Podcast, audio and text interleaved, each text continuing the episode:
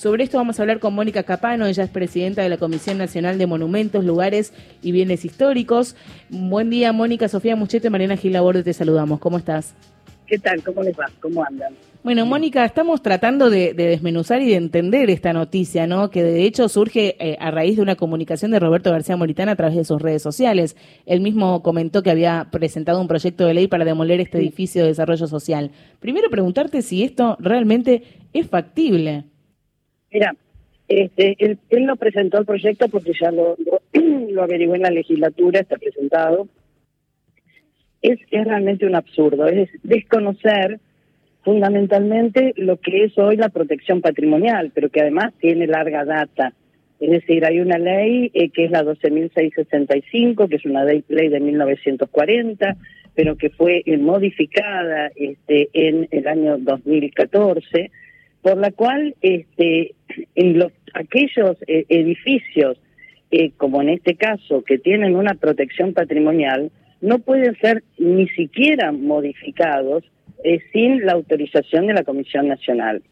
Eh, este edificio tiene una, una ley especial que es de, este, la 25.582, que es del año 2002, pero inclusive antes ya tenía una protección porque hay un decreto, el decreto 1073, eh, por el cual todos aquellos bienes del Estado Nacional con más de 50 años de antigüedad son, están protegidos en el marco de esta ley.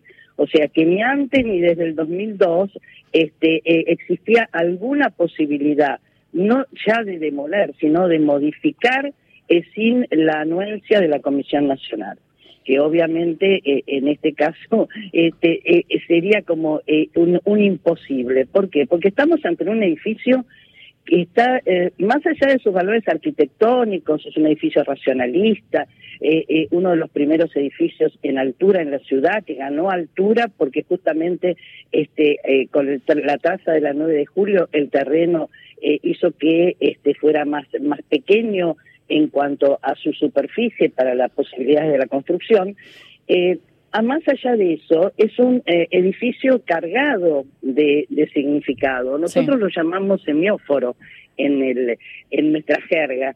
¿Y qué, qué, es un semióforo? Es algo material que tiene un significado este, eh, y que pasa a ser defendido como patrimonio por una comunidad. por la simbología y todo lo que representa.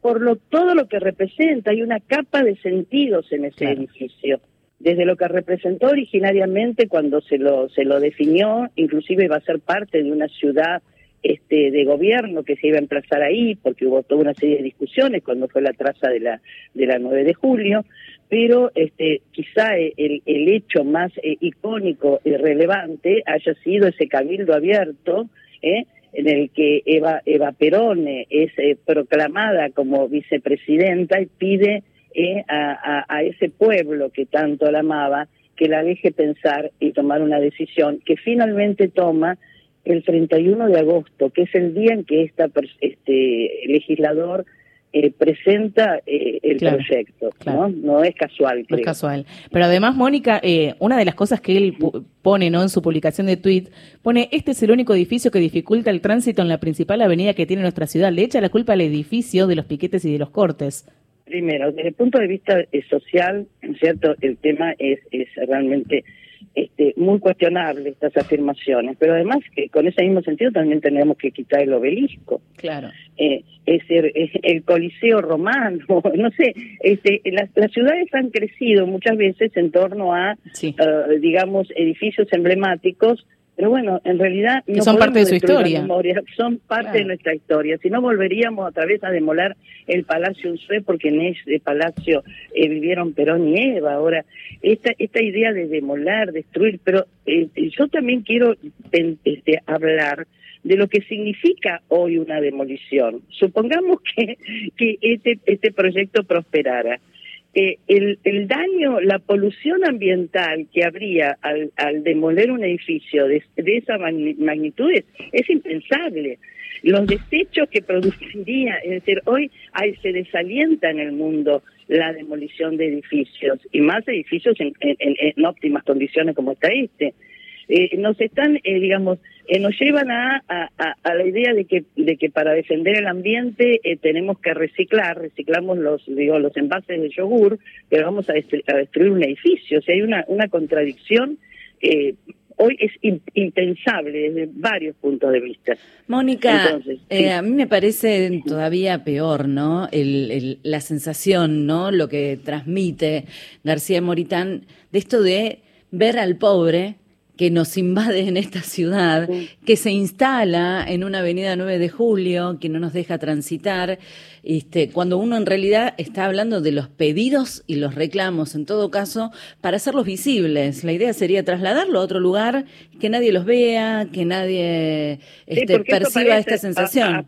lo que vos estás diciendo aparece en el proyecto. Es decir, que, que los sectores vulnerables vayan a protestar a lugares alejados. Claro. O sea, donde no se los vea. No entendiendo además eh, el ejercicio de la ciudadanía, ¿no? y según las propias palabras de Moritán en el tuit, y que no le jodan la vida a los demás, porque eso fue exactamente lo que puso. Además, ¿quiénes son los demás? Claro. Es decir, que, hay algunos que están sobrando en esta sociedad. Los otros, ¿no? Este, Con esa terminología esa idea de la otredad, ¿no? De esa otredad cargada de, de, además de, la amenaza, ¿no? Que como que vienen a invadir, vienen a... Es la capital de la República. Este, acá hay un tema que parece que no estamos viendo y que no estamos olvidando, que esta ciudad es la capital de todos y todas los argentinos. Entonces, este, eh, hay un derecho a circular, pero además, además todos los días llegan eh, cantidades de personas que hacen a la riqueza de esta ciudad, porque trabajan en ella, porque consumen en ella.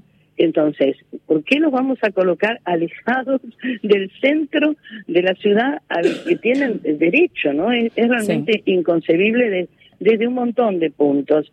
Eh, mira, eh, yo ahora estoy como presidenta de la comisión, pero trabajé muchos años de asesora en, en la legislatura de la Ciudad de Buenos Aires.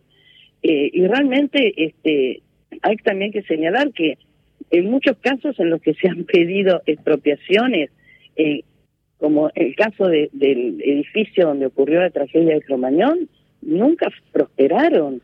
Y eran cuestiones, digamos, que tienen que ver con una, una realidad, con una necesidad de, par, de, de aquellas víctimas, ¿no? De lo que fue Cromañón, de poder expresar este, su dolor y encontrar un poco de, paz y de tranquilidad. Eso, eso no prosperó. Ahora, esto, esto, ¿por qué esto sí, aquello no? Me acuerdo de otra cosa, una, una, la ley de expropiación del Bauen. Claro. ¿Eh? Esta ley fue vetada por, por, por este ley ya este, votada, vetada por Mauricio Macri. Entonces, para algunos casos las expropiaciones no, para otros casos sí. ¿Cómo, cómo, cómo dependiendo de lo que represente, ¿no? Claro. Así es. Mónica, no, para hacerte una última pregunta para seguir desmenuzando los dichos del propio García Moritán, ¿no? Porque estoy leyendo sus propias palabras. Él menciona una ley nacional que, según palabras de él, busca relocalizar en otras provincias sedes del sector público nacional. Si este proyecto es ley, podemos ordenar el tránsito porteño y relocalizar los ministerios de Desarrollo Social y de Salud en zonas que lo necesiten más o en zonas más cercanas a los reclamos como el conurbano bonaerense. Primero preguntarte si esta ley realmente existe, si realmente eh, propone esto. La vieja ley que llevaba la capital este, a Viedma, o sea que el tema de relocalizar la, la capital es un proyecto que ha dado vueltas durante mucho tiempo, este, y bueno, podrá ser mejor o peor, pero que no tiene que ver con lo que él está planteando, ¿no? O sea, esta idea de correr, o sea, acá es como levantar la, alfombra y corremos los problemas debajo de la alfombra, o que no nos molesten a nosotros porque somos quienes eh, ostentamos esta esta categoría de, la porteñidad, ¿no? Sí. Creo que, que todo tiene que ver con todo. Ahora, desde el punto de vista eh, eh patrimonial, eh, acá hay una cuestión que también este, se está perdiendo de vista, o sea, lo que es un paisaje urbano. O sea, la avenida 9 de Julio es un paisaje urbano icónico que lamentablemente sufrió lo que sufrió en el año 2005 con el tema del Metrobús. Eh, yo fui una de las personas que planteaba, bueno, por un lado, este, eh, lo más lógico era aumentar la red de subtes, eh, otra posibilidad era correr este, el, la traza del Metrobús a las calles paralelas a la 9 de julio, porque se destruyó, se destruyó arbolado, se, se acabó con un paisaje icónico que, bueno, después fue mutando, pero no es hoy el paisaje cultural de la 9 de julio, que era orgullo. igual con respecto a, a, los subtes que mencionabas, en realidad nunca se terminaron, pero el proyecto estuvo y el presupuesto también, ¿no? Seguimos esperando que las líneas de subte se terminen, ¿no? Por parte del gobierno de la ciudad. Bueno, y entonces esto podría ser este García Moritán como, como legislador, eh, impulsar eh, el subte, con lo cual eh, ahí sí realmente habría mucho menos problema de tránsito en, en, en la 9 de julio. Mm, pero además yo recuerdo también lo que significó la 9 de julio en el, el Bicentenario. O sea, éramos miles de personas recorriendo esa arteria y no por nada después la llenaron también con el Metrobús. También esas son cuestiones que hay que analizarlas y no desde de las cosas este, fácticas, sino realmente desde las cosas que tienen que ver con lo simbólico. ¿no? Mónica, eh, para cerrarte una última pregunta justamente en relación a lo fáctico, como recién utilizabas esa palabra. Ahora se presentó el proyecto, ¿cómo sigue esto? El proyecto sigue este, la discusión en la en la en la legislatura este eh, apelo a que exista la racionalidad eh, de quienes este eh, han sido elegidos por el voto de los de la ciudadanía porteña para que este proyecto sea archivado.